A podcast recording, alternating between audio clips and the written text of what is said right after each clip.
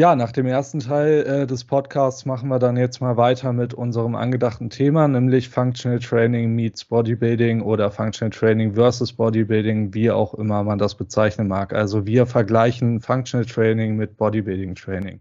Vegane Athleten, dein Podcast für Fitnesstraining und Pflanzenkost mit Sebastian Fienes und Matthias Milkereit.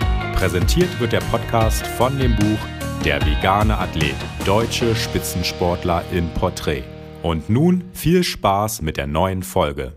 Das wird auf jeden Fall eine äh, sehr interessante Folge, denke ich, weil äh, das schon zwei schon doch unterschiedliche äh, Richtungen sind, die doch äh, beide vermeintlich zum gleichen Ziel führen, nämlich äh, Muskelwachstum, kann man so sagen. Ja, Matthias, willst du anfangen oder wie wollen wir da an die Sache rangehen? Ja, lass uns doch erstmal ähm, die Begrifflichkeit klären für mhm. unsere Zuhörer. Vielleicht wissen die meisten ähm, gar nicht, wo die, wo die Unterschiede liegen oder was jetzt äh, hier was bedeutet. Ähm, also vielleicht erzählst du einfach mal kurz, ähm, was bedeutet so die Begrifflichkeit Functional Training, was muss man sich darunter vorstellen, ähm, was äh, ist so das Spezielle daran und was unterscheidet es, ist vielleicht auch von, ähm, ich sag mal in Anführungsstrichen, klassischem Krafttraining oder klassischem Fitnesstraining und anschließend kann ich ja dann mal so ähm, dazugeben, was so die ähm, was so die Eigenschaften im äh, sehr Body, Bodybuilding-spezifischen Training sind. Mhm. Also wir reden jetzt hier über Functional Training, äh, was übersetzt heißt funktionelles Training. Hin und wieder hört man auch mal den Begriff funktionales Training. Äh, den höre ich aber nicht gerne, muss ich sagen. Also eigentlich ist funktionelles Training oder Functional Training. Und so eine richtige Definition für Functional Training ähm, kenne ich eigentlich gar nicht. Also wenn man es mal runterbrechen will, ja, funktionelles Training, äh, eine Funktion bedeutet jetzt als ein zweckmäßiges Training auf ein bestimmtes Ziel ausgerichtetes Training, ja, so eine Funktion erfüllen. Und es sind meistens Übungen und Programme, die darauf abzielen, die Leistung eines Sportlers zu verbessern. Ja, also es geht hier um ähm, Training für Athleten, die in bestimmten Sportarten aktiv sind. Und da geht es nicht allein darum, die Kraft des Athleten zu erhöhen, sondern vielmehr soll die, ja, wie gesagt, die Leistungsfähigkeit in der jeweiligen sportlichen Disziplin verbessert werden und gleichzeitig sollen aber auch Verletzungen vermieden werden. Also Leistungsverbesserung und Verletzungsprophylaxe sind die Hauptziele des Functional Trainings. Natürlich äh, führt das äh, funktionelle Training auch zu einem sichtbaren äh, Muskelzuwachs. Der wird allerdings jetzt nicht aus ästhetischen Gründen angestrebt, wie es jetzt beim Bodybuilding der Fall ist, sondern der dient allein dazu, die Leistung des Sportlers zu verbessern. Ja, viele Trainer, die freuen sich auch darauf, wenn sie die Maximalkraft ihrer Athleten verbessern. Allerdings sollte man hier nicht vergessen, dass äh, nur die funktionelle Kraft äh, wirklich wertvoll ist. Und äh, ja, viele Menschen machen auch Krafttraining, um besser auszusehen, was ja auch völlig in Ordnung ist.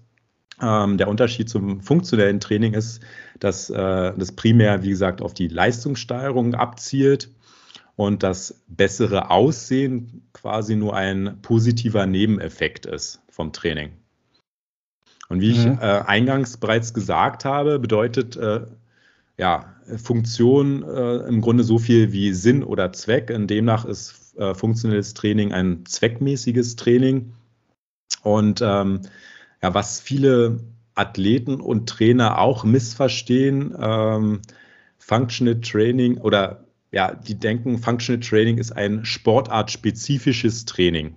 Ja, ihrer Ansicht nach hat jede Sportart ihre eigenen Gesetze und ihre eigenen spezifischen Bewegungsabläufe und braucht daher auch ein spezifisches Training oder spezifische Übungen. Ähm, in Wirklichkeit ähm, sollte beim funktionierenden Training sogar äh, eine sportartübergreifende Trainingsform angesehen werden. Also funktionelles Training sollte als sportartübergreifende Trainingsform angesehen werden, denn es konzentriert sich auf die Gemeinsamkeiten von den Sportarten, nicht auf die Unterschiede. Ja, also Springen, Laufen und äh, oder auch Seitwärtsbewegungen, die kommen ja in vielen Sportarten vor. Ähm, Schnellkraft zum Beispiel auch wird äh, beispielsweise in allen Ballsportarten benötigt und kann daher bei diesen Sportlern auch auf die gleiche Weise trainiert werden. Zum Beispiel mit dem Snatch, der aus dem olympischen Gewichtheben kommt, also das Reißen. Ähm, das machen ja also im, zumindest im Leistungssportbereich oder im Profisportbereich die Ballsportler, ob es jetzt ein Fußballer, Basketballer, Volleyballer, Handballer, oder sonst was für ein Baller ist, die machen auch olympisches Gewichtheben, wie zum Beispiel den Snatch in ihrem Athletiktraining. Ja, die haben jetzt nicht speziell auf ihre einzelne Disziplin bezogenes Training, sondern das funktionelle Training ist eher so ein, was halt ja alle Sportarten quasi abdeckt und äh, oder wo da die Gemeinsamkeiten sind. Und Schnellkraft spielt einfach mal bei sehr vielen Sportarten eine, eine große Rolle.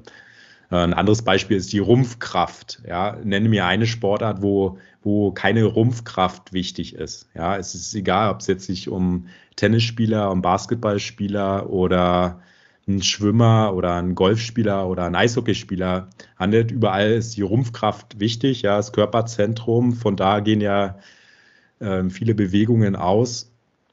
Und ähm, ja, funktionelles Training baut halt, wie gesagt, halt auf die Gemeinsamkeiten der verschiedenen Sportarten auf und trainiert diese Sportler mit ähnlichen Übungen. Da fallen halt nur wenige Sportarten raus, äh, die jetzt äh, da nicht mit funktionellem Training ähm, trainiert werden können. Es könnten zum Beispiel Sportarten sein, die im Sitzen zum Beispiel ausgeübt werden. Ähm, sind jetzt nicht viele Sportarten. Ähm, zum Beispiel Rudern würde dazu zählen. Ja, ähm, das ist halt so eine Sondergruppe.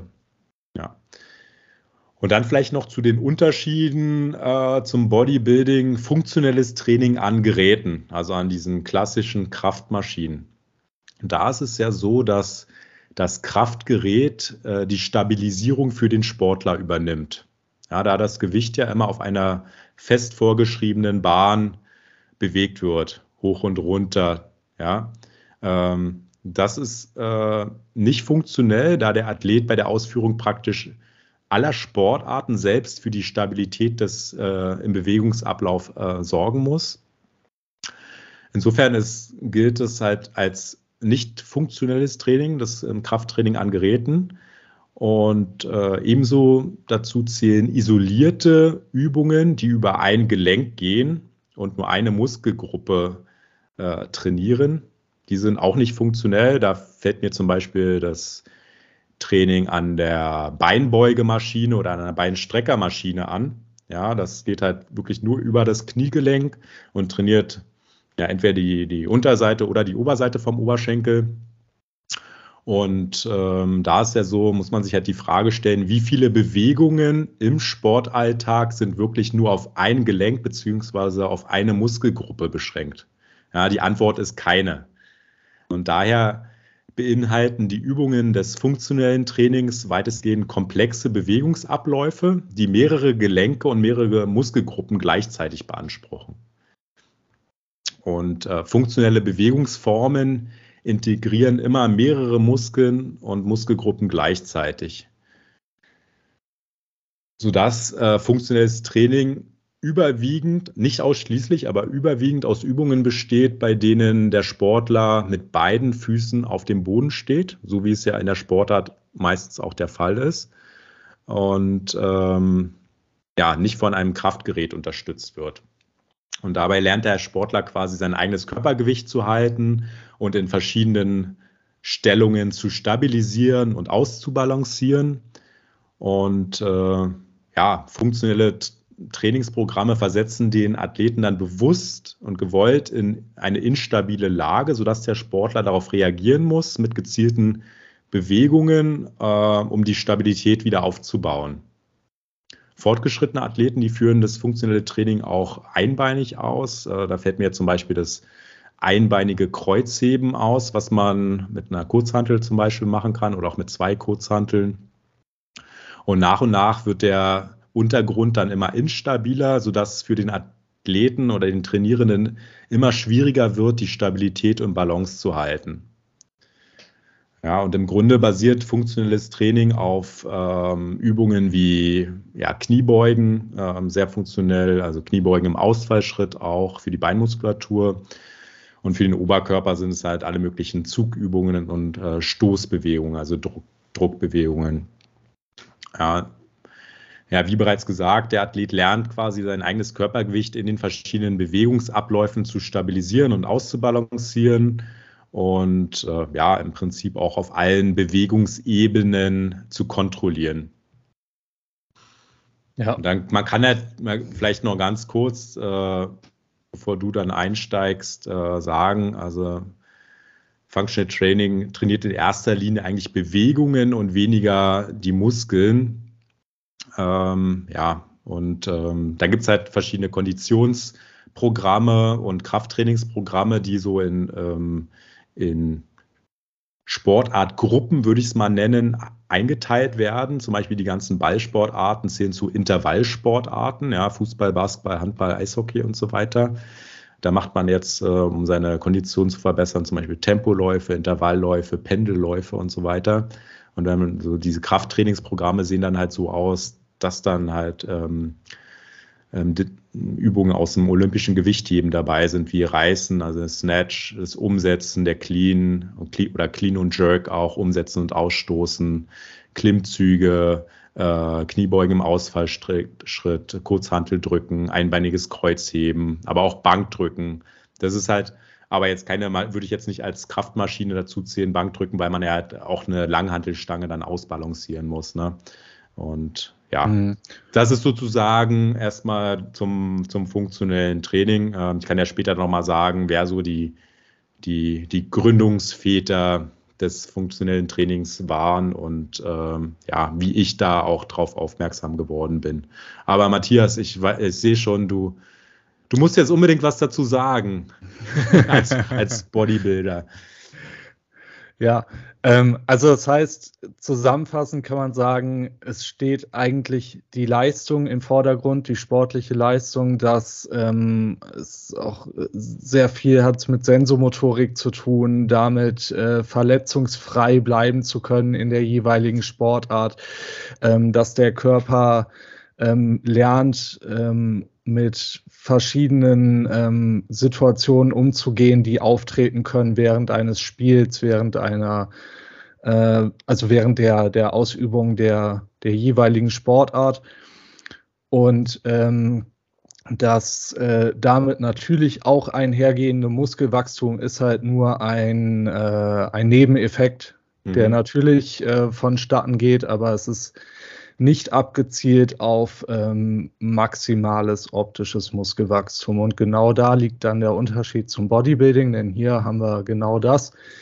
Wir wollen unsere Muskulatur maximal zum Hypertrophieren bringen, das heißt maximal zum Wachsen bringen, um einfach ähm, ja, ein Körperbild zu erschaffen, das wir uns aussuchen oder das wir uns vorstellen, das vielleicht einem bestimmten Ideal ähm, entspricht.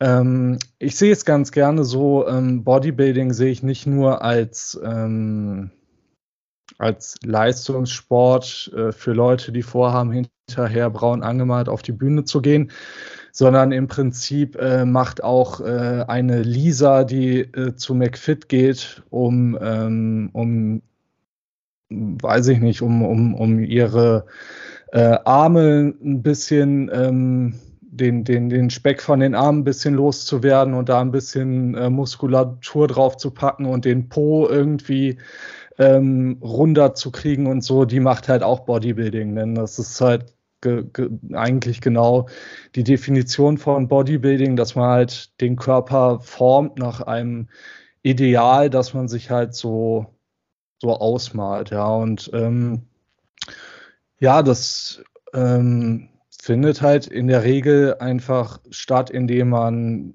den Muskel möglichst lokal zum, ähm, zum Erschöpfen bringt.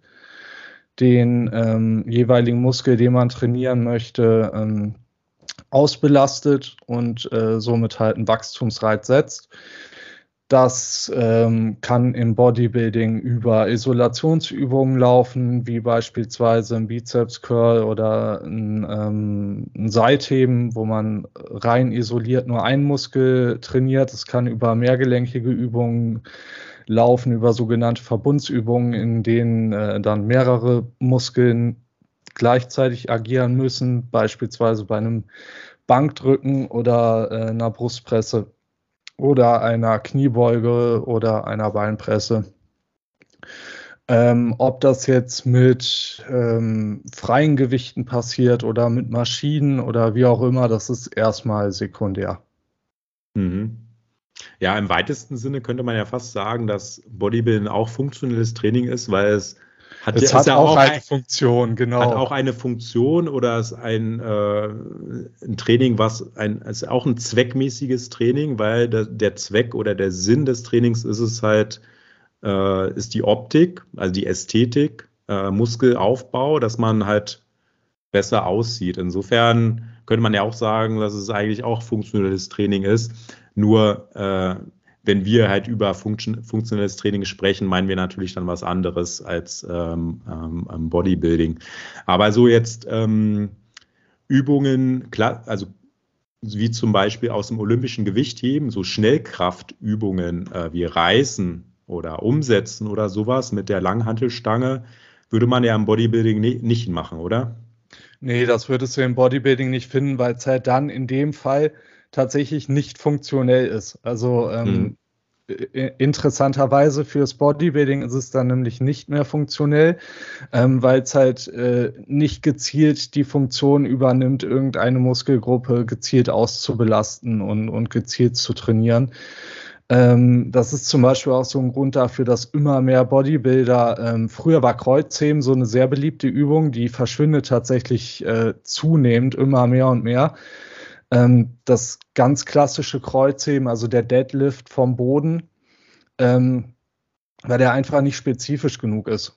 Weil man einfach nicht ähm, nicht so richtig spezifisch eine Muskelgruppe voll ausbelassen und austrainieren kann, sondern man belastet irgendwie den ganzen Körper. Man hat eher so mit dem zentralen Nervensystem und mit der Gesamtkraft des ganzen Körpers irgendwie zu kämpfen in der Übung.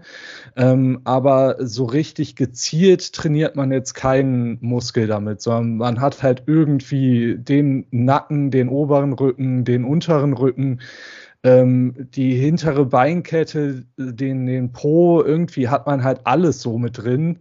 Ähm, die Griffkraft und so weiter und so fort. Aber so richtig trainiert man halt dann, ähm, dann doch keinen Muskel so wirklich bis an sein äh, jeweiliges Muskelversagen. Ähm, daher ist tatsächlich so, dass zum Beispiel da ähm, immer mehr Bodybuilder auch eher jetzt mittlerweile äh, rumänisches Kreuzheben machen, was dann halt deutlich gezielter ähm, auf die hintere Beinkette ähm, geht, dadurch, dass die, dass die Übung halt anders ausgeführt wird. Also ähm, wie sieht das aus? Beim rumänischen Kreuzheben ähm, startest du oben mit der Langhantel, bewegst dann das Becken so weit nach hinten, wie du halt nach hinten kommst, also ähm, und, und gehst zeitgleich nach unten. Das weiß ich nicht, ob man sich das jetzt so vorstellen kann. Ähm, bis die Langhantel ähm, ungefähr ja so so gerade eben so unter unter Kniehöhe ist ähm, und dann ähm, ja schiebt man wieder die Hüfte vor ähm, bewegt die Langhantel wieder nach oben auf, auf Ausgangsposition. Hm. Ähm, also ist quasi so ein äh, mit einem geringeren Bewegungsumfang das Kreuzheben als das klassische. Genau, und, und, und du lässt die Beine halt deutlich gestreckter. Hm. Ähm, die Bewegung läuft ja beim klassischen Kreuzheben über äh, Knie- und Hüftstreckung. Äh, ja. ähm, beziehungsweise Flexion und ähm, beim rumänischen Kreuzheben ja, hat man auch eine leichte Kniebeugung mit drin, aber äh, das meiste läuft halt über die Hüfte. Mhm. Und ähm, diese, diese Hüftbewegung führt halt in dem Fall am meisten halt ähm, die, äh, der, der Hamstring, also die, Oberschenkelrückseite. Die, die hintere Oberschenkelmuskulatur, die, genau, die führt das halt aus. Ja. ja. Jetzt habe ich meine Frage vergessen, die ich ähm, äh, Du hattest wollte. gefragt, ob man im Bodybuilding ähm, mit so Snatches und, und solchen olympischen ja. Geschichten arbeitet, genau. Und das. Ja, ah, genau. Fällt, ja, mir fällt meine Frage wieder ein. Und zwar, ja, sorry, dass ich dich jetzt äh, unterbrochen habe. Ähm, macht es nicht vielleicht doch Sinn, das gezielt mal einzusetzen, so, so eine Schnellkraftübungen wie das Reißen, wenn man ähm, das Gefühl hat, beim Bodybuilding auf einem Plateau zu sein, wo man jetzt nur noch ganz wenige Zuwächse hat oder vielleicht sich gar nicht mehr weiterentwickelt. Also ich rede jetzt gar nicht mal unbedingt um Profi-Bodybuilding, sondern für welche, die als Hobbysportler Krafttraining machen, da auf so einem Plateau fest äh, sitzen und nicht, es nicht wirklich schaffen, jetzt äh, das Gewicht irgendwann mal wieder zu erhöhen oder noch ein paar Wiederholungen mehr rauszukitzeln, dass man es wie so, ein, wie so eine Art von intramuskulärem Koordinationstraining, wo man mit hohem Gewicht weniger Wiederholungen macht, einfach um einen neuen Reiz zu setzen. Ähm, könnte man da nicht auch vielleicht mal sowas mit einbauen, damit der Muskel mal wieder einen anderen Reiz bekommt, um dann im Anschluss wieder sein normales Training zu machen und dann vielleicht sogar Fortschritte wieder zu erzielen. Weißt du, was mhm. ich meine? Ja, weiß ich schon, was du meinst. Ist natürlich dann die Frage, ähm, bei welcher Muskelgruppe könnte man das jetzt gezielt einsetzen? Ne? Also, das ist natürlich jetzt, jetzt so eine Geschichte, kann ich mir jetzt gerade schwierig vorstellen. Also gerade mit diesen ähm, olympischen äh, Geschichten, also ein Kniebeugeplateau wird man damit wahrscheinlich nicht überwinden können, weil ähm, man halt eben genau diese Kniebeugebewegung halt auch wieder hat, nur halt mit einem geringeren Gewicht, als wel welches man jetzt für die Kniebeuge an sich benutzen könnte. Ähm, für die Kniebeuge ist ja jetzt auch dieses äh, Hochbringen der Hantel vom, vom Boden jetzt äh, bis letztendlich in die Überkopfposition ja auch nicht entscheidend. Ähm, es könnte halt, ja, also wenn überhaupt halt, weiß ich nicht, könnte ich mir vielleicht vorstellen, irgendwie in, in Richtung Schulterbereich, ähm, wenn man da vielleicht mit, mit Überkopfdrück-Varianten nicht weiterkommt, aber auch da, also ja, es könnte eventuell so die ganze Rotatorenmanschette vielleicht stärken, dass man dann irgendwie bei, bei Überkopfdrückgeschichten irgendwie stärker wird. Aber was anderes ähm, könnte ich mir jetzt persönlich eigentlich gerade nicht so richtig vorstellen, was da so der Benefit äh, sein könnte.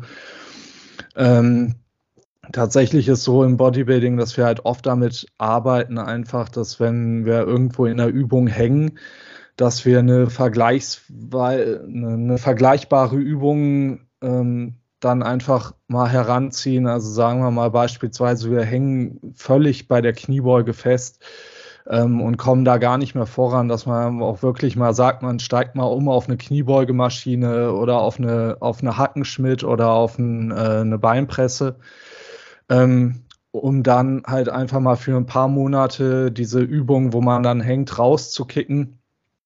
Ähm, dann in der jeweils anderen Übung ähm, immer stärker zu werden und sich darin dann halt auch progressiv zu steigern, um dann halt wieder nach ein paar Monaten, wenn man dann wieder merkt, so okay, jetzt bin ich hier langsam auch wieder an einem Plateau angelangt, um dann halt wieder die alte Übung wieder zurück rein zu rotieren. Und dann ähm, merkt man manchmal auch, dass dann da ähm, ein Übertrag stattfindet, dass man dann Muskulatur aufgebaut hat durch die ähm, durch die Austauschübung und dann auch in der alten ursprünglichen Übung ähm, dann wieder ja, vorankommen kann. Mhm. Ja. Ähm, wer waren denn eigentlich die deine, deine Inspiratoren, unabhängig jetzt mal von YouTube? Äh, da gibt es ja wahrscheinlich einige. Mhm. Ähm, hast du sicherlich auch ähm, Literatur konsumiert, um dich weiterzubilden im Bodybuilding, als du damit gestartet hast, dann ganz gezielt mit deinem äh, Muskelaufbau. Ähm, Gibt es da Bücher oder Vorreiter, irgendwelche Menschen, den, die du empfehlen würdest, äh, für welche, die jetzt einen Einstieg ins Bodybuilding suchen oder vielleicht meinetwegen auch schon fortgeschritten sind und sich da weiterbilden wollen? Mhm. Also für alle Fortgeschrittenen ähm, würde ich auf jeden Fall so die Geschichten von Intelligent Strengths äh, empfehlen. Ähm, das ähm, ja, ist eine Buchreihe von den ähm, von dem oder den ähm, Leuten, denen das, äh, das Gym in Wien gehört, ein ganz berühmtes äh, Bodybuilding-Gym ist vor ein paar Jahren erst eröffnet worden, geht aber völlig durch die Decke. Also gerade im Naturalbereich irgendwie ganz viele Leute ziehen tatsächlich nach Wien, nur um da trainieren zu können und so. Also da versammelt sich aktuell so die Bubble und äh, der äh, da die Typen, denen das gehört, die das so aufgebaut haben, die haben auch eine ganze Buchreihe ähm, geschrieben und äh, haben da richtig gutes Material ähm, auf jeden Fall, ähm, dass man da so, ein, so einen Einstieg finden kann. Das ist dann die sogenannte Literatur. Ah, okay. ähm, da ist eigentlich ganz gut alles zusammengefasst. Also das auf jeden Fall. Ansonsten ähm, kann ich ja tatsächlich auch empfehlen, wenn man es ein bisschen kompakter haben will. Ähm, äh, was mir damals sehr geholfen hat, war das ähm, äh, Trainingspedia, was der ähm, Brosep geschrieben hat. Hat er mal so ein bisschen ähm, gröber zusammengefasst, auch für Anfänger leicht verständlich, wie man so sein Training ähm, aufbauen kann und äh, was genau. so die die, genau, ja, wie man so seinen Trainingsplan gestalten kann und was so alles wichtig ist und was so zu beachten gilt, ja. Also. Und Brozap war ja auch dein großer Inspirator auf YouTube. Äh, ja, durch, auf jeden Fall. Also. Durch den du quasi, oder von dem du halt viel gelernt hast, sicherlich. Ja, ja, ja, genau. Der ähm, macht extrem viel im Bereich Natural Bodybuilding, was so auch ähm, wissenschaftlich fundierten Content angeht. Ähm, also der äh, arbeitet sich wirklich sehr tief auch in äh, immer in die neueste Studienlage rein und ähm, ja, ähm, versucht das immer so ein bisschen verständlich runterzubrechen für, für die Allgemeinheit irgendwie. Ja. Und ähm, ja, da habe ich auf jeden Fall echt, echt eine Menge von gelernt. So, ja. Mhm. Ja, wenn du irgendwie Kontakt zu ihm hast, äh, könnte man ja überlegen, ihn mal in unseren Podcast einzuladen. Ja, habe ich aber leider nicht. Hast du nicht? Nee. Noch nicht. Nee. Ja. Ich glaube, der hat auch äh, gar, keine, gar keine Zeit irgendwie. Also das ist tatsächlich jemand, den findet man extrem selten auch in, in, äh, in Podcasts und ja. so. Weil, äh, ja, der ist halt aktuell extrem beschäftigt, auch mit dem Aufbau von von seiner eigenen Supplement-Marke mit dem Aufbau der äh, Ivo League. Also er hat halt äh, parallel jetzt auch noch eine eigene Kraft, äh, Kraftsport- und Bodybuilding-Verband äh, gegründet. Ähm, veranstaltet halt auch die Ivo Classic, also eigentlich den mittlerweile größten Natural Bodybuilding-Wettkampf im europäischen Raum. Den ähm, du gewonnen hast, muss man dazu ja, sagen, äh, genau, im tatsächlich in meiner Jahr. Klasse, ja. Wird es den dieses Jahr auch wieder geben? Steht das irgendwie schon? Ja, findet dieses Jahr wieder statt. Findet ah. auch wieder im äh, Oktober in Siegen statt. Ähm, genau, leider immer noch nur mit Amateurklassen. Mm, okay. Ähm, Profiklasse gibt es nicht. Das heißt, äh, da bin ich halt nicht am Start. Also ich habe halt, ich bin jetzt auch äh, Mitglied der Evo League. Ähm, ich habe halt auch meine ähm, Evo Pro Card. Also das heißt, ich bin auch Profi in der Evo League, dadurch, dass ich jetzt letztes Jahr meine Klasse gewonnen habe. Ähm, und ich bin da mal auch mit denen in Kontakt getreten und habe gefragt, wie es so aussieht ähm, mit dem Wettkampf jetzt in diesem Jahr, ob es da eine Profiklasse gibt, in der ich starten kann. Und die haben halt gesagt, die gibt es halt tatsächlich dieses Jahr noch nicht. Welchen Vorteil ich hätte durch meine Profikarte bei denen wäre, dass ich nochmal bei den Amateuren starten dürfte, ohne mich großartig bewerben zu müssen. Also das heißt, alle anderen müssen sich halt vorher bewerben, müssen dann zu einem Vorentscheid tatsächlich schon mal kommen in Köln. Ähm, Im Sommer ist es dann irgendwann, da werden dann, wird dann quasi schon mal ähm, vorab entschieden, wer überhaupt auf dem Wettkampf starten darf. Und äh, das könnte ich halt quasi umgehen, aber ähm, ich werde jetzt nicht nochmal in der Amateurklasse starten. Also das habe ich eigentlich nicht vor. Da ähm, ja, sehe ich für mich jetzt aktuell nicht so den äh, nicht so den Reiz, das Ganze machen zu wollen, genau. Ja, im Prinzip kannst ja, du ja nur verlieren, ne? Ich meine, wenn man das ja. einmal, einmal gewonnen hat, ne, ist halt Genau, also entweder verliere ich, äh, äh, entweder verliere ich, wenn, wenn halt starker, äh, also jemand, jemand halt kommt, der halt einfach besser ist als ich so, dann ist natürlich scheiße. So, und, und wenn ich halt gewinne, dann heißt es halt, ja toll, jetzt gewinnt der, aber was, was kommt der denn jetzt? Der ist doch schon Profi und warum muss der denn jetzt unbedingt nochmal in der Amateurklasse starten? Das ist halt auch blöd, ne?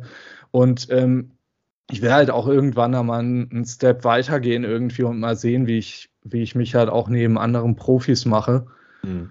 Ähm, und will dann da halt auch mal ein, ein Schrittchen weiterkommen irgendwie. Ähm, Hast du denn jetzt was in der Planung? äh, einen Wettkampf in Aussicht oder? Nee, also ich habe mich äh, jetzt eigentlich tatsächlich auch fast, also ich bin mir immer noch nicht hundertprozentig sicher, aber ich habe mich fast dazu entschlossen, dieses Jahr nicht, nicht zu starten. Ähm, erstens aus gesundheitlichen Gründen, es macht halt einfach nicht besonders viel Sinn, direkt im Folgejahr wieder zu starten. Ähm, ich wäre halt ich hätte halt starten wollen, weil ich damit dann die Profilizenz der äh, INBA behalten würde. Die verliere ich, wenn ich jetzt dieses Jahr nicht starte. Ähm, ich dachte ja dann eigentlich, äh, da die GNBF dieses Jahr die Europameisterschaft veranstaltet, würde es dann auch eine Profiklasse bei der Europameisterschaft geben. Dem ist aber auch nicht so, sondern mhm. die hm. Europameisterschaft ist auch wieder nur ein Amateurwettkampf. Was dann zeitgleich stattfindet am gleichen Wochenende ist der sogenannte German Pro Cup. Also das heißt, die GmbF macht dann halt schon einen Profi-Wettkampf. Der ist aber halt als German Pro Cup betitelt und ähm, ja, ist halt keine Europameisterschaft. Ähm, und äh, ja, das wäre dann quasi der einzige Wettkampf ähm, in diesem Jahr.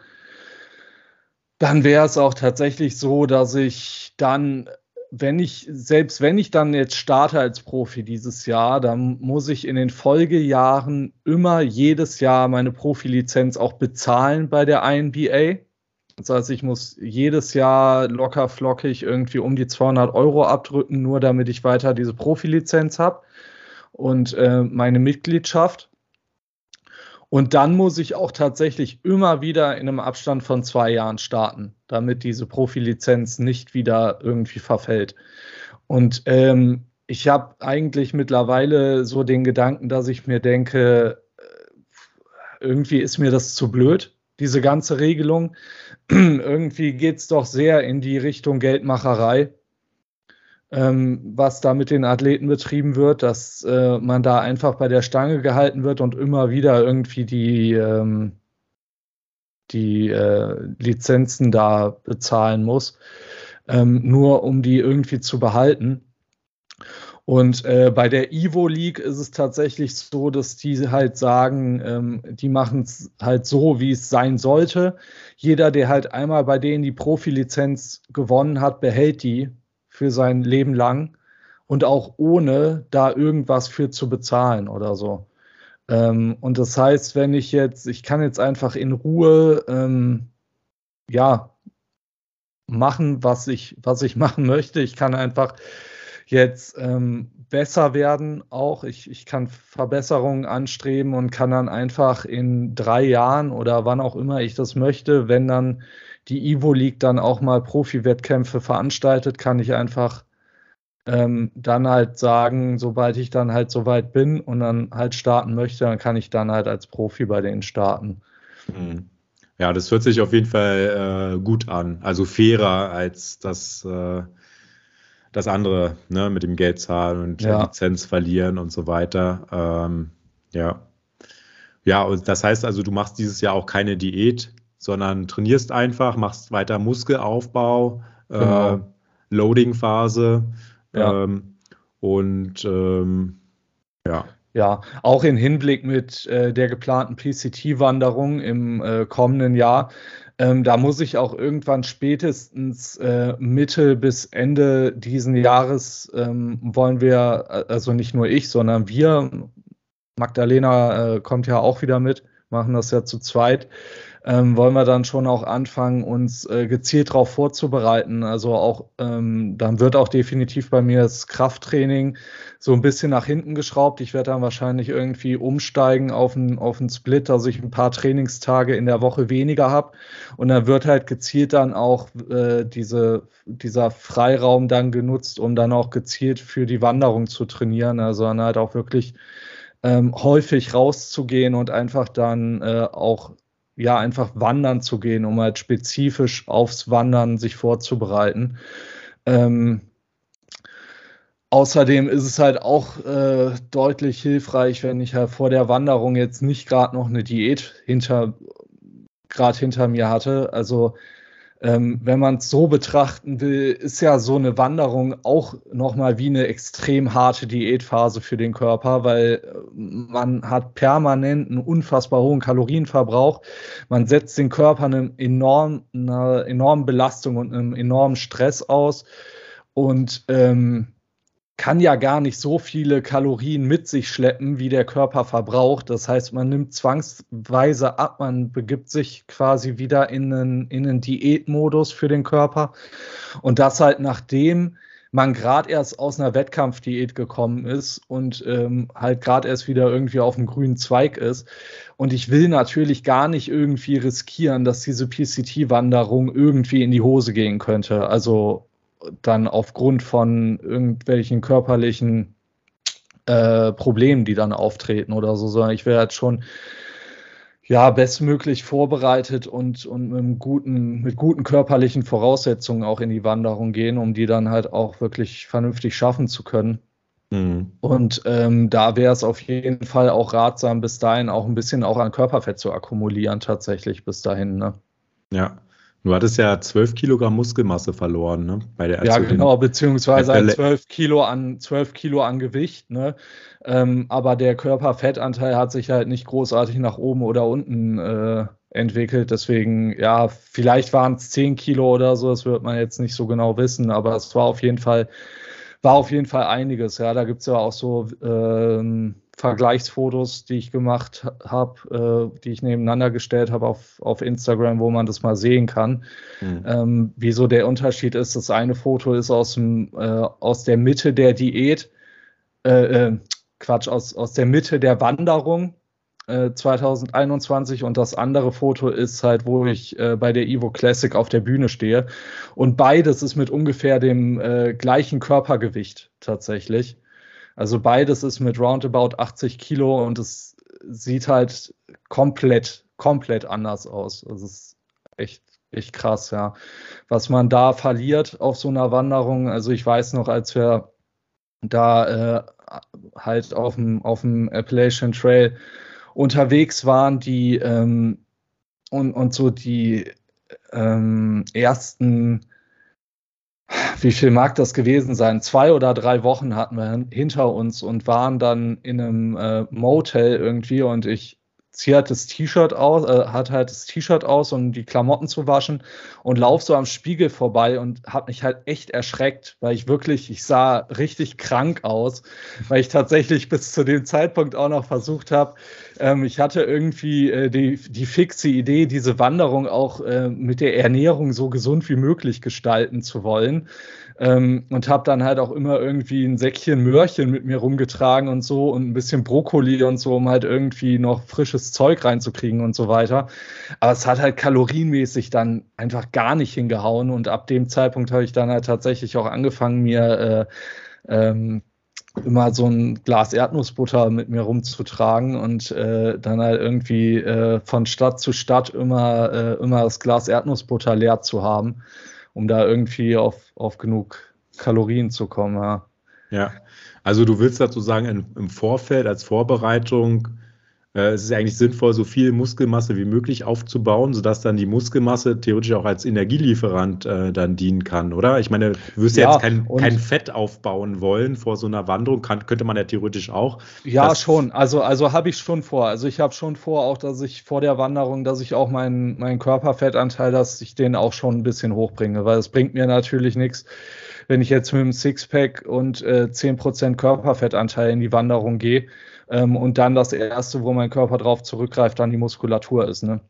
Das mhm. fällt mir natürlich extrem schwer, weil ich habe halt schon irgendwie so das Bedürfnis, immer irgendwie ähm, gut auszusehen, aber das muss ich da mal so ein bisschen beiseite schaffen. Und ich sehe es halt auch so ein bisschen so, natürlich versuche ich jetzt auch noch so viel Muskulatur wie irgendwie möglich aufzubauen, ähm, weil alles, was ich halt jetzt vorher aufbaue, ähm, bleibt natürlich am Ende also je mehr ich jetzt aufbaue, umso mehr bleibt am Ende natürlich übrig.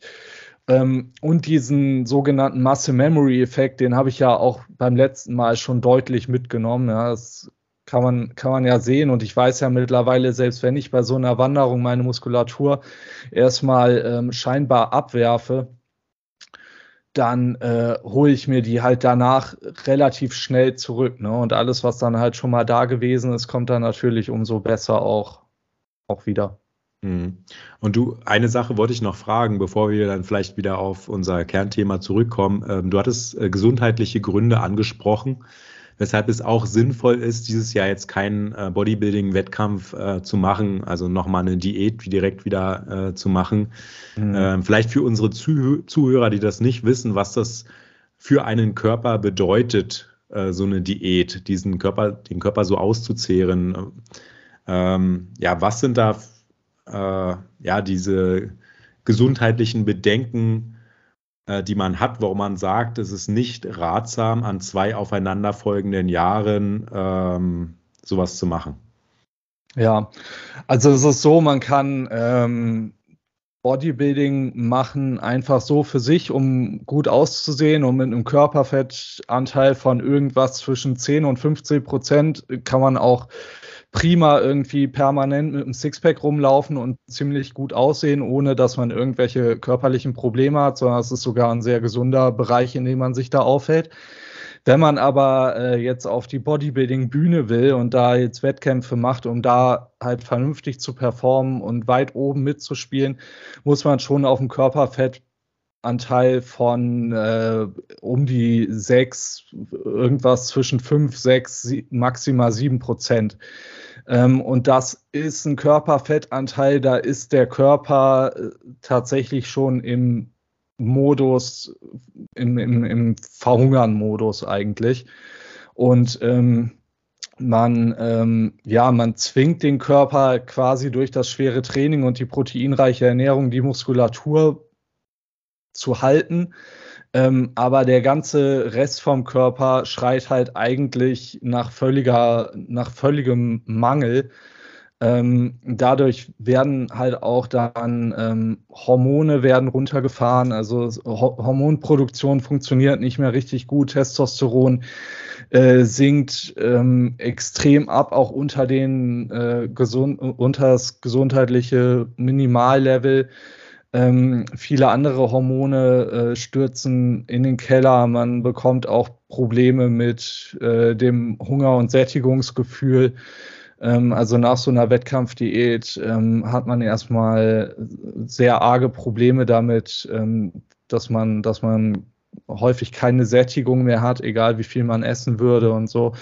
Ähm, man kriegt dadurch natürlich auch im psychischen Bereich ähm, Probleme. Also man muss natürlich schon sehr stark dann sein und damit umzugehen wissen, wenn man dann ähm, ja auch quasi wieder losgelassen wird und man dürfte wieder äh, essen, aber man erfährt halt keine richtige Sättigung. Da muss man natürlich auch wissen, wie man damit umzugehen hat. Ja, das sind, sind halt alles so, so Sachen, ähm, da sagt man natürlich, ja, also wenn man das, also das sollte man jetzt nicht jedes Jahr machen. Mhm. Vor allem kannst du halt, wenn du dich permanent in diesen körperlichen Zustand begibst, da kannst du halt auch keine Muskulatur mehr aufbauen. Und du willst ja auch von Jahr zu Jahr besser werden, äh, nicht von, von Jahr zu Jahr, sondern von Mal zu Mal besser werden, ähm, wo du auf der Bühne stehst. Und äh, wenn du halt jetzt jedes Jahr so eine Wettkampfdiät schiebst, da ähm, ja, gibt es ja deinem Körper gar nicht die Ressourcen, um da irgendwie neue Muskulatur draufpacken zu können, sondern siehst halt Jahr, Jahr für Jahr gleich aus oder sogar schlechter. Ne? Also ich hatte jetzt auch, ähm, als ich letztes Jahr gestartet bin, war ein deutscher Athlet mit bei der Europameisterschaft. Der hat das nämlich tatsächlich so gemacht, wie ich es eigentlich ursprünglich vorhatte dieses Jahr. Der ist in dem Vorjahr, hat er seine Profilizenz bekommen und ist dann halt direkt im Folgejahr wieder gestartet, nur um die Lizenz nicht zu verlieren. Äh, mit dem Ergebnis, dass der halt wirklich keine gute Form gebracht hat und auch keine guten Platzierungen gemacht hat und einfach nur gestartet ist um des Startens willen, nur um halt diese Lizenz zu behalten. Und äh, der hat aber halt auch gesagt, also es hat halt überhaupt nicht funktioniert, dieses direkt hinterher nochmal starten irgendwie. Also der hat quasi, der hat an Muskulatur verloren, der ist, hat es gar nicht geschaffen, im Körperfettanteil so tief zu kommen, wie man es kommen muss äh, für die Bühne. Also es war für ihn eigentlich eine Katastrophe.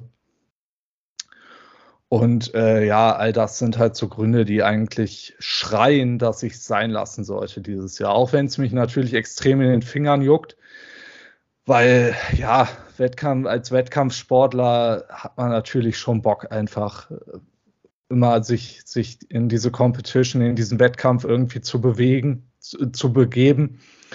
Ähm, wenn ich jetzt auch 24 die äh, Wanderung vor mir habe, dann heißt das natürlich auch, im Umgekehrten wieder, dass wenn ich dann äh, nach der Wanderung wieder starten will, dass ich danach mir auch am besten wieder zwei Jahre Pause lassen sollte, bevor ich dann wieder starte, ähm, um dann halt bestmöglich hinterher auf der Bühne zu stehen.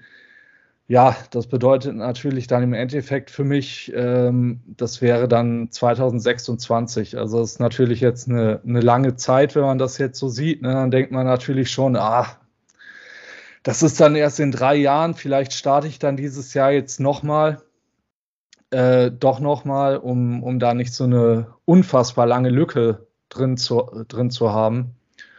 Aber äh, wie gesagt, eigentlich spricht halt alles dagegen.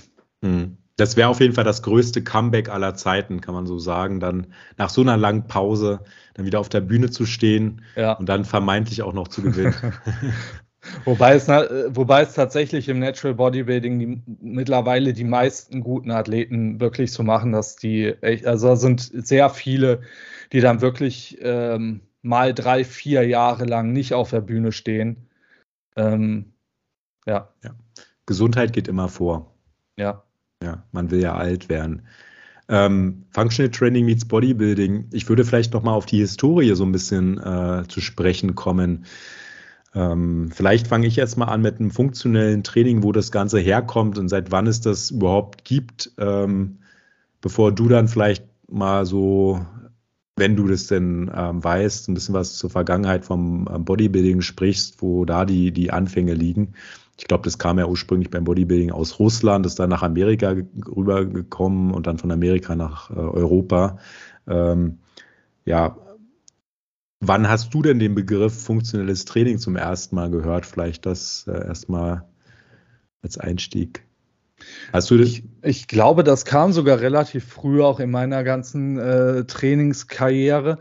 Also ich weiß noch, ich habe halt äh, angefangen, das erste Fitnessstudio, in dem ich war, war ein äh, Physiozentrum. Ja, kann man so beschreiben. Ähm, das war im Prinzip so ein, äh, so ein Zentrum, wo da haben ganz viele Physiotherapeuten ihren, ähm, ihren Sitz gehabt. Da gab es Krankengymnastik, ähm, wie gesagt, Physiotherapeuten, Osteopathen und so weiter und dann halt ein angeschlossenes Fitnessstudio. Ähm, und dementsprechend ähm, war halt da auch das äh, Trainingsequipment auch sehr viel auf Functional Training ausgelegt. Also habe ich ja zum ersten Mal so ein TRX gesehen und sowas. Ähm, und äh, halt auch die Leute, die da rumliefen. Also man ist natürlich, wenn man da so trainiert hat, dann auch mal mit den Physiotherapeuten ins Gespräch gekommen und so.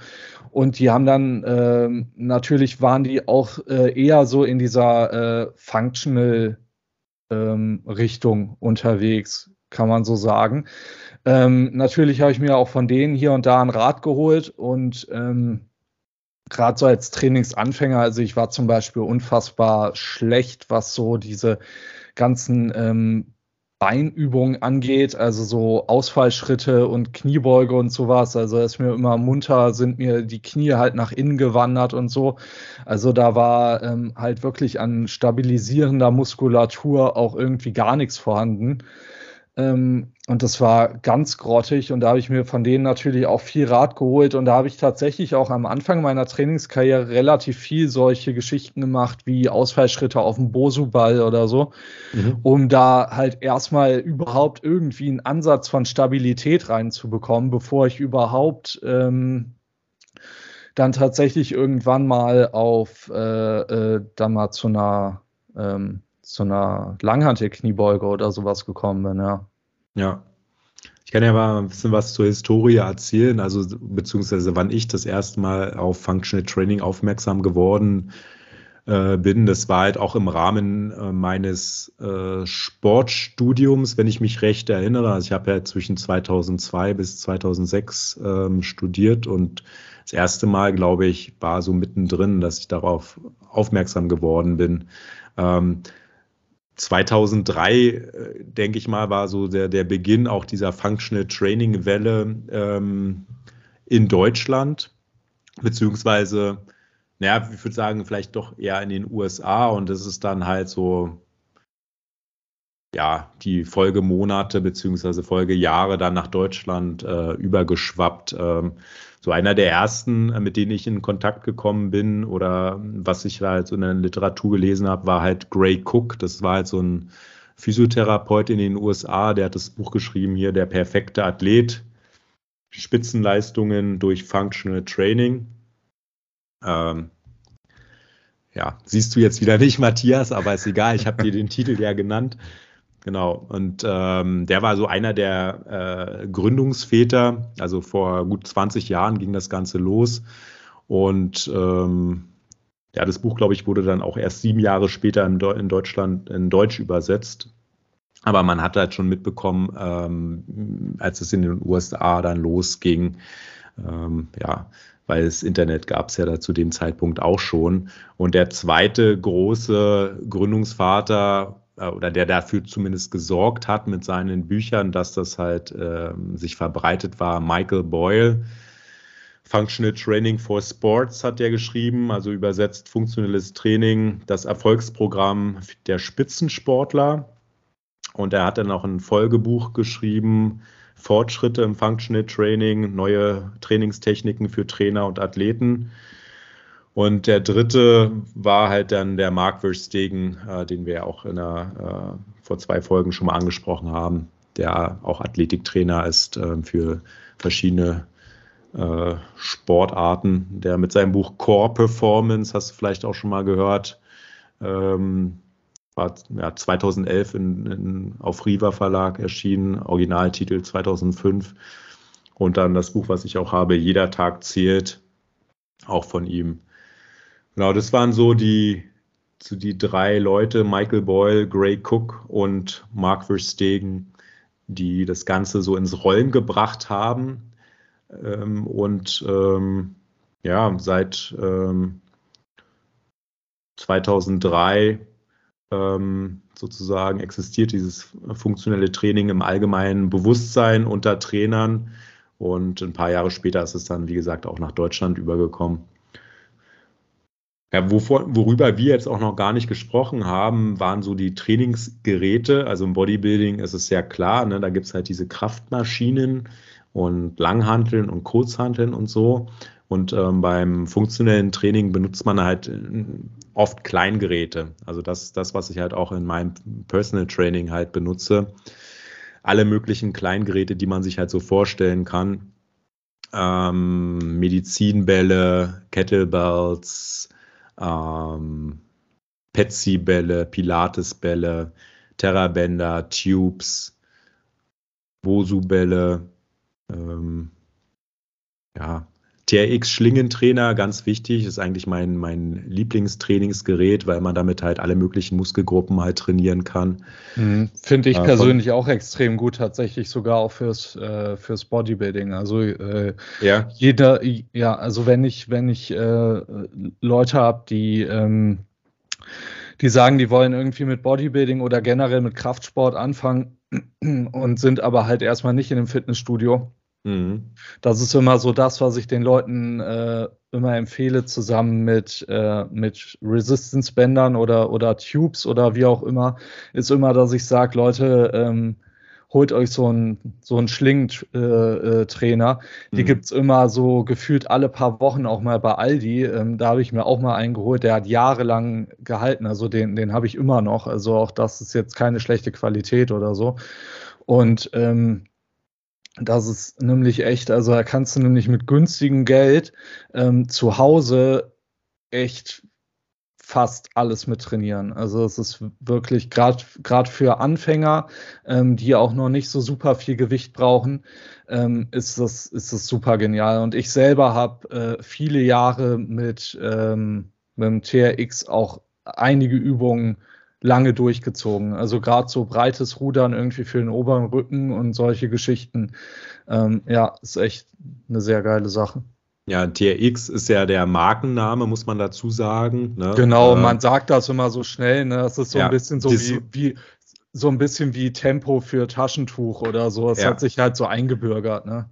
Naja, TRX war auch die erste Marke, die das sozusagen produziert hat, dieses Gerät. Ne? Und ja. ansonsten ist es halt ein Sling-Trainer, Schlingentrainer oder auch Suspension-Trainer ähm, genannt, was es mittlerweile auch bei Aldi gibt. Das Coole an dem Gerät ähm, ist halt, dass du das, also ich habe halt noch so, ein, so, eine, so eine Tasche dafür, also ich habe halt so ein Original TRX, das habe ich mir wirklich vor 20 Jahren damals gekauft oder gleich als es rausgekommen ist, ich weiß nicht, wie lange es jetzt schon gibt.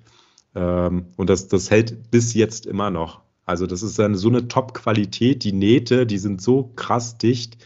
Und ähm, du kannst das Ding halt überall mit hinnehmen. Also wenn du jetzt zum Beispiel draußen ähm, Sport machen willst, hängst du es einfach um einen Ast oder auch ähm, um einen schmalen Baumstamm, kannst du es so rumwickeln und kannst dann halt auch verschiedene Zug- oder Druckübungen machen. Ähm, zu Hause kann man das ganz gut, wenn man, also ich habe zu Hause eine Klimmzugstange, da hänge ich das dran, aber wenn man jetzt keine Klimmzugstange hat, dann kann man das auch, äh, gibt es so eine Türanker, äh, wo man das halt ähm, ja in den Türrahmen so zwischen die Tür macht und dann äh, ja, durch diese Verankerung kann man dann halt auch seine Übungen machen. Man sollte es natürlich nur in die eine Richtung machen, nicht, dass man die Tür aufzieht, sonst verbiegt sich natürlich die Tür, sondern dass man die Tür sozusagen zu sich heranzieht. Ähm, ja, genau.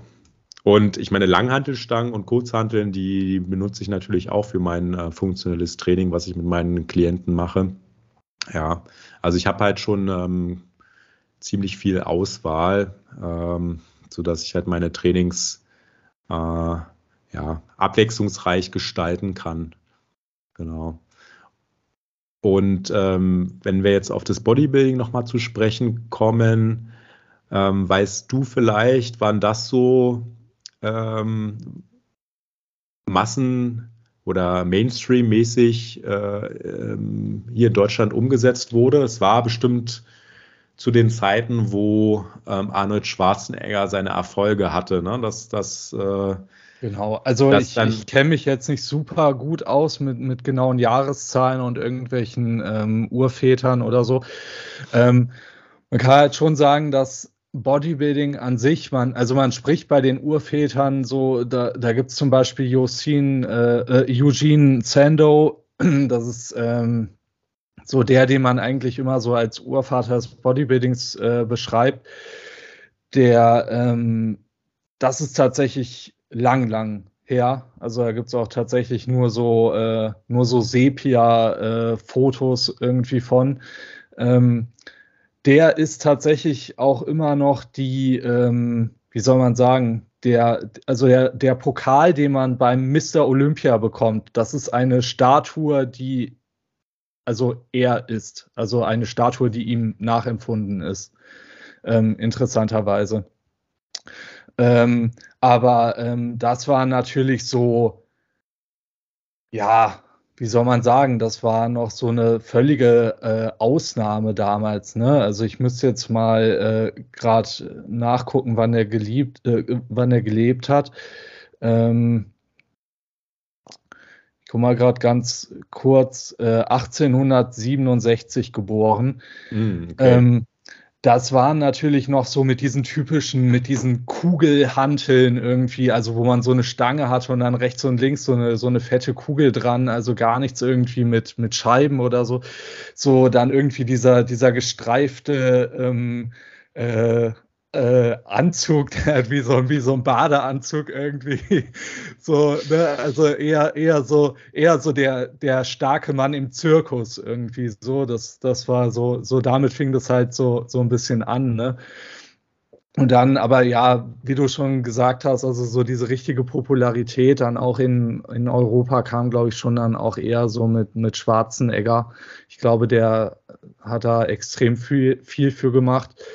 Ähm, und dann halt äh, generell so dieses ganze Thema irgendwie Körperkulturistik, wie, man, wie auch immer man das bezeichnen möchte. Ähm, ja, dann auch mit so, dann so Aerobic für Frauen und so weiter. Da, da fing das ja eigentlich alles so an, dass, äh, dass die Menschen immer mehr gesagt haben, die machen irgendwie Sport, um gut auszusehen. Das, ja, fing so richtig im Mainstream irgendwo so in den 60er, 70er Jahren an, ja. Und ähm, ja, ich weiß gar nicht, ich denke, es hatte irgendwann noch mal so ein, so ein kleines Tief, glaube ich. Also ich, ich glaube, so in den, in den 90ern oder so hatte ich jetzt eher so das Gefühl, da war es, war es dann wieder nicht so enorm populär, aber jetzt, ähm, ja, so in den letzten, ich würde sagen, 20 Jahren oder so merkt man schon, also die Fitnessstudios werden gefühlt von Jahr zu Jahr immer, immer voller. Ähm, immer mehr Leute machen da irgendwie was und äh, ja, ist ja definitiv auch eine absolut positive Entwicklung, ne? dass man sagen muss, die Leute kümmern sich auch mehr um ihre Fitness und ihre Gesundheit. Ja. Psst, ganz kurz in eigener Sache. Hat dir diese Folge bis hierher gut gefallen? Dann bewerte jetzt den Veganer Athleten Podcast in deiner App mit einer 5-Sterne-Bewertung und abonniere uns, damit du ganz bestimmt keine Folge mehr verpassen wirst. Weiter geht's.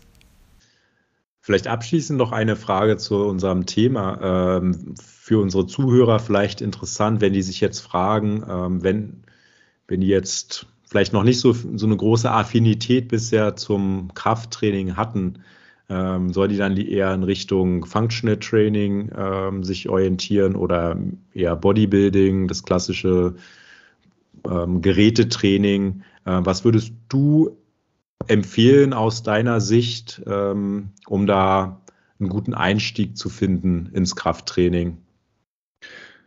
Das kommt ähm, natürlich in erster Linie extrem auf die Zielsetzung an. Also es gibt natürlich auch Leute, die fangen irgendwie mit dem Sport an. Ich habe jetzt zum Beispiel gerade einen Kunden, der ähm, trainiert erst seit einem halben Jahr und sagt jetzt aber schon, er will auf die Bodybuilding-Bühne irgendwann mal. Also da ist tatsächlich das das Ziel.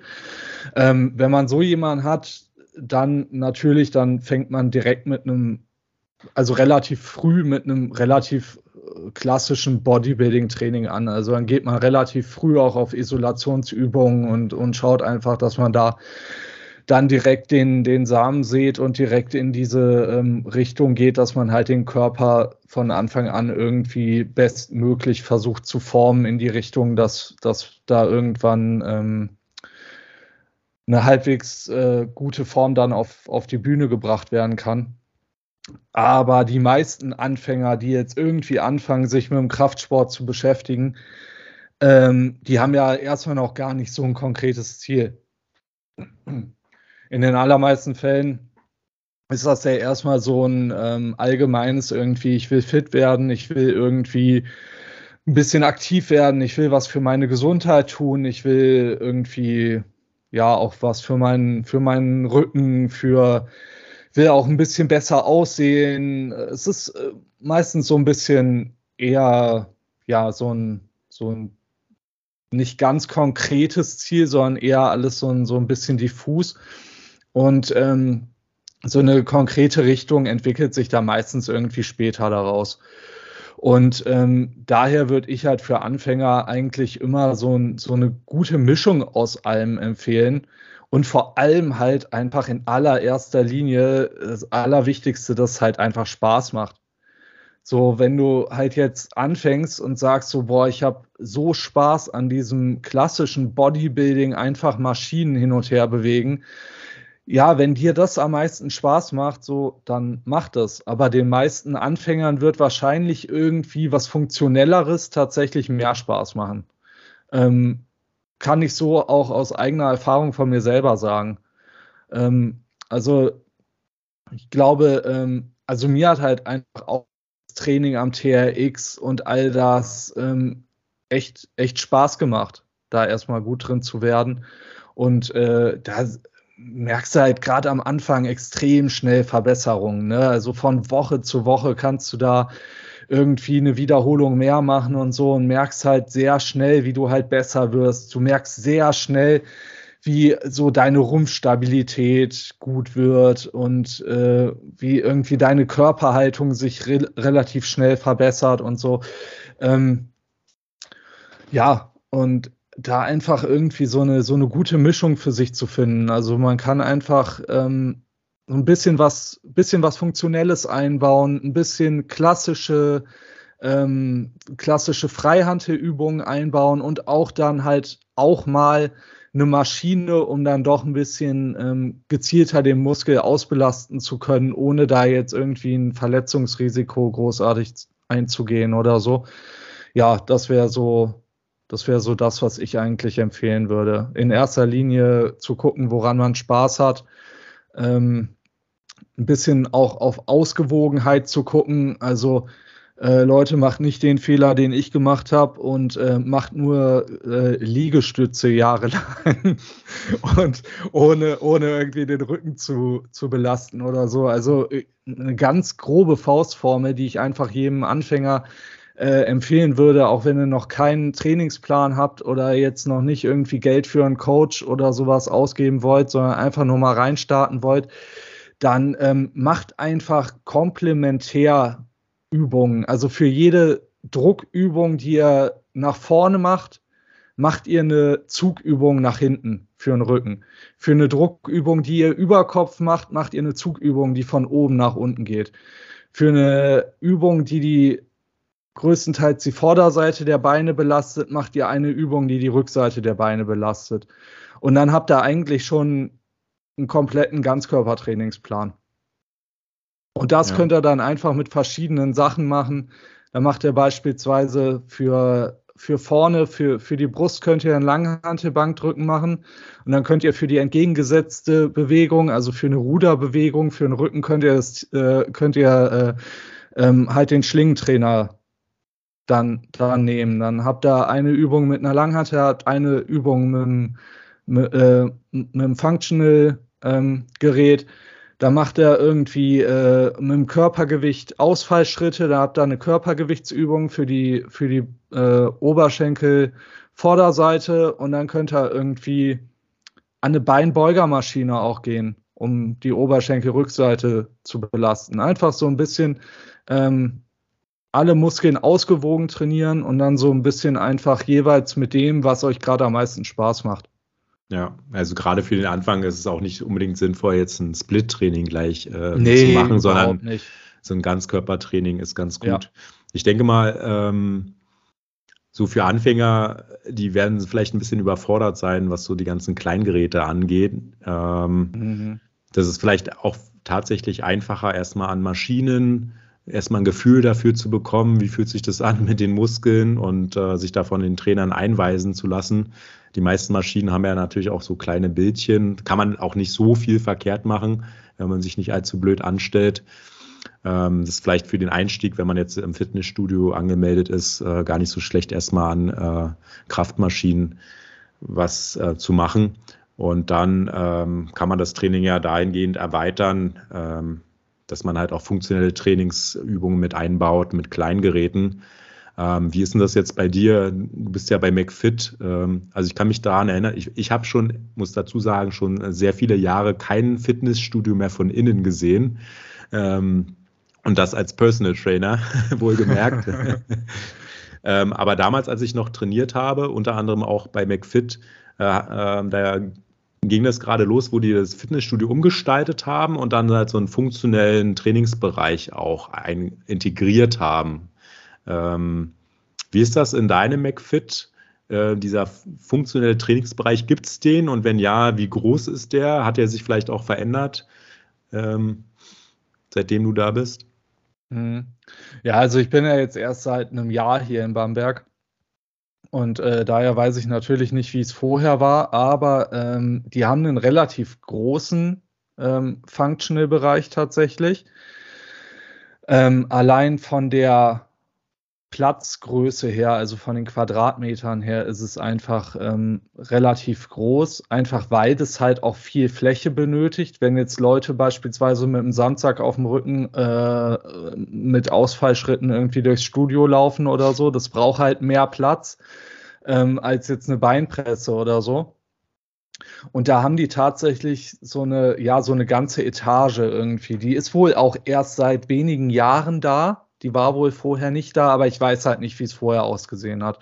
Aber da haben die tatsächlich so eine ganze Etage, wo so ein, ja, da ist so ein, so ein großer, wie soll man das beschreiben? Also so ein, so ein großer Aufbau aus, aus so Stangen, aus so, aus so, ja, wie so Turnstangen, also so ein großer Käfig mit Stangen in verschiedenen Höhen, wo man liege, äh, wo, wo man Klimmzüge dran machen kann, wo äh, Dip-Stangen irgendwie dran sind, wo auch ähm, TRX äh, mit dran hängt irgendwie und an der anderen Seite hängt irgendwie noch ein Boxsack und dann äh, ja haben die ganz viele Sandsäcke in verschiedenen Gewichtsausführungen. Dann haben die so Battle Ropes. Ähm, ja, also ähm, auch auch tatsächlich auch so äh, so Wackelbretter und Boso-Bälle und so. Also für ein McFit sind die äh, hier in Bamberg, was sowas angeht, schon extrem gut ausgestattet. Also der McFit in Neuss, da war ich auch letztens nochmal, das ist schon eher so ein reiner Bodybuilding-McFit.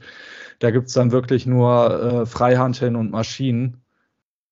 Und ja, einen ganz, ganz winzigen Bereich, der sich Functional-Bereich schimpft, aber das sind eigentlich nur, ist eigentlich nur ein Bereich mit, mit Gummimatten auf dem Boden und mehr ist da nicht. Ja, ja, hat sich auf jeden Fall einiges getan in den letzten Jahren, ähm, dass funktionelles Training auch eine größere Bedeutung hat und ähm, die Fitnessstudios würden sich damit auch nicht ausstatten, wenn jetzt die Nachfrage nicht da wäre. Die machen nee, es halt nicht also einfach so, sondern so ja. viele Leute, die das Training machen, ne? also mindestens genauso viele, wie da ihr reines Bodybuilding-Training machen, ähm, sind halt auch in diesem Functional-Bereich unterwegs. Ne? Und man kann halt auch beobachten, viele machen halt auch beides. Ne? Ja. Die machen dann halt, ähm, teilweise sieht man dann halt die gleichen Gesichter, äh, die sich irgendwie auf der Beinpresse abquälen, auch irgendwie im, im Functional-Bereich dann irgendwie am, am Boxer kantieren oder, oder ja, was das, auch immer. Ne? Das ist halt eine ganz gute Mischung, finde ich, ja. wenn man die Möglichkeit dazu hat. Ich meine, in den Parks draußen ähm, sieht man ja auch öfter mal diese Functional-Bereiche. Ich weiß nicht, ob du das schon mal gesehen hast. Zum, zum Beispiel von Adidas gibt es diese wie nennt man die denn? Die in diesen, in den Parks, ähm, ja, du weißt, Diese Calis Calisthenics Parks, meinst du? Ja, jetzt nicht spezielle Parks, sondern innerhalb also eines normalen Parks ähm, gibt es halt so ein Areal, wo auch ja. so ein, äh, das gleiche, was du jetzt beschrieben hast bei McFit, äh, mit den Stangen, wo man Klimmzüge machen kann und ja. äh, Dips machen kann und so weiter. Ne? Ähm, das sieht man ja auch mehr und mehr. Also hier in Berlin ist das halt sehr häufig vertreten. Ja, und wenn man, also für Anfänger ist natürlich mit den kleinen Geräten, da fühlt der eine oder andere sich vielleicht überfordert. Da muss man sich dann natürlich Inspiration holen. Entweder man schaut sich irgendwelche YouTube-Videos an, äh, wie man jetzt eine Übung ausführt, oder noch besser Werbung in eigener Sache, sich einfach mal äh, einen Personal Trainer zu nehmen, der einen ein paar Übungen zeigt, dass man einfach mal ein paar Trainingsstunden nimmt und ähm, ja, ein Gefühl für die Übungen bekommt und sich dann die auch einprägt und äh, sich da halt dann die Sachen rauspickt, die, die man dann vielleicht selber da auch in sein eigenes Training integrieren ähm, kann oder möchte. Das wäre auf jeden Fall, würde ich aus meiner Perspektive empfehlen, ähm, weil ich das ja tagtäglich mit, mein, sorry, mit meinen Kunden halt auch mache. Ähm, und ja, da gibt es zum einen welche, die die kommen halt jede Woche und trainieren halt über Monate, Jahre mit mir und andere sagen, okay, sie wollen einfach nur einen Trainingsplan haben und dann macht man entweder eine oder zwei Stunden mit denen und zeigt ihnen dann halt die Übungen. Alles ist möglich. Ja, ja funktionelles Training meets Bodybuilding. Matthias, hast du da noch irgendwas? Das war jetzt ein Energy Drink. Genau, ich habe mir jetzt gerade meinen Energy Drink aufgemacht. Ja, du schlägst das Mikrofon ein, ja. gemutet, damit man das nicht hört. Aber ich sehe es ja.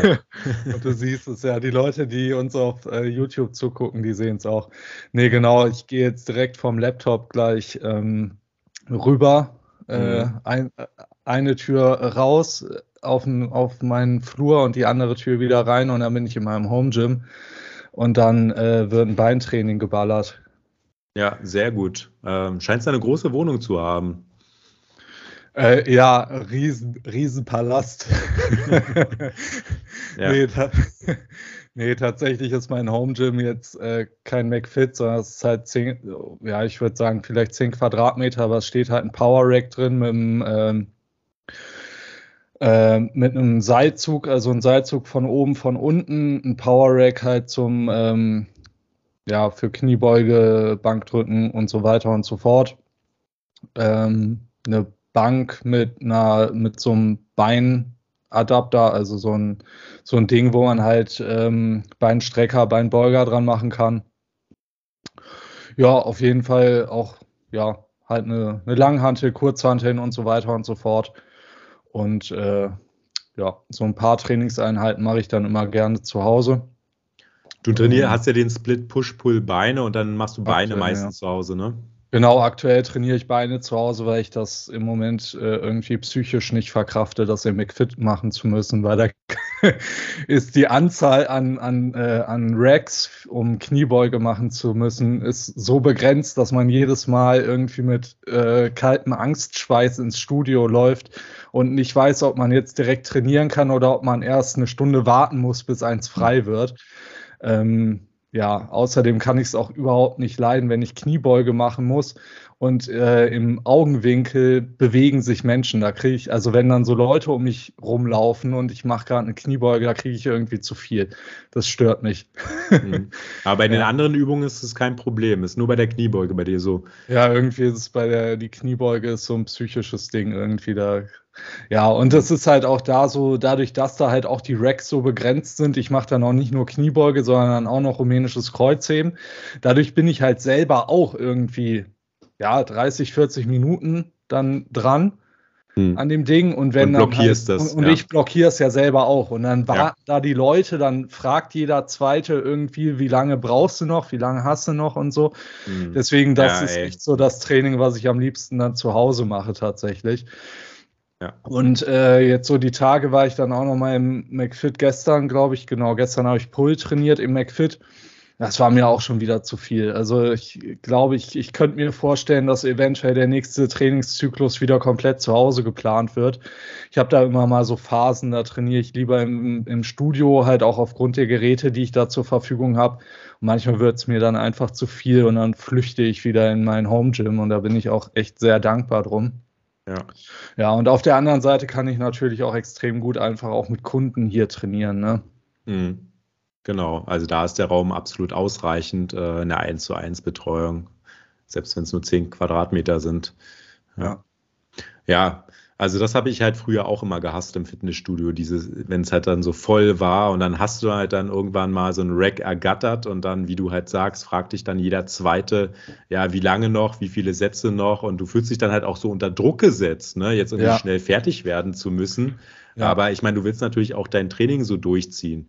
Und anders, äh, wenn du jetzt deinen Trainingsplan im Kopf hast und kommst ins äh, Studio und siehst da, die sind besetzt und dann bist du derjenige, der die die Leute dann fragt, wie lange noch und dann bist du derjenige, der Druck ausübt. Das ist jetzt genauso scheiße. Also egal in welcher Situation man sich befindet.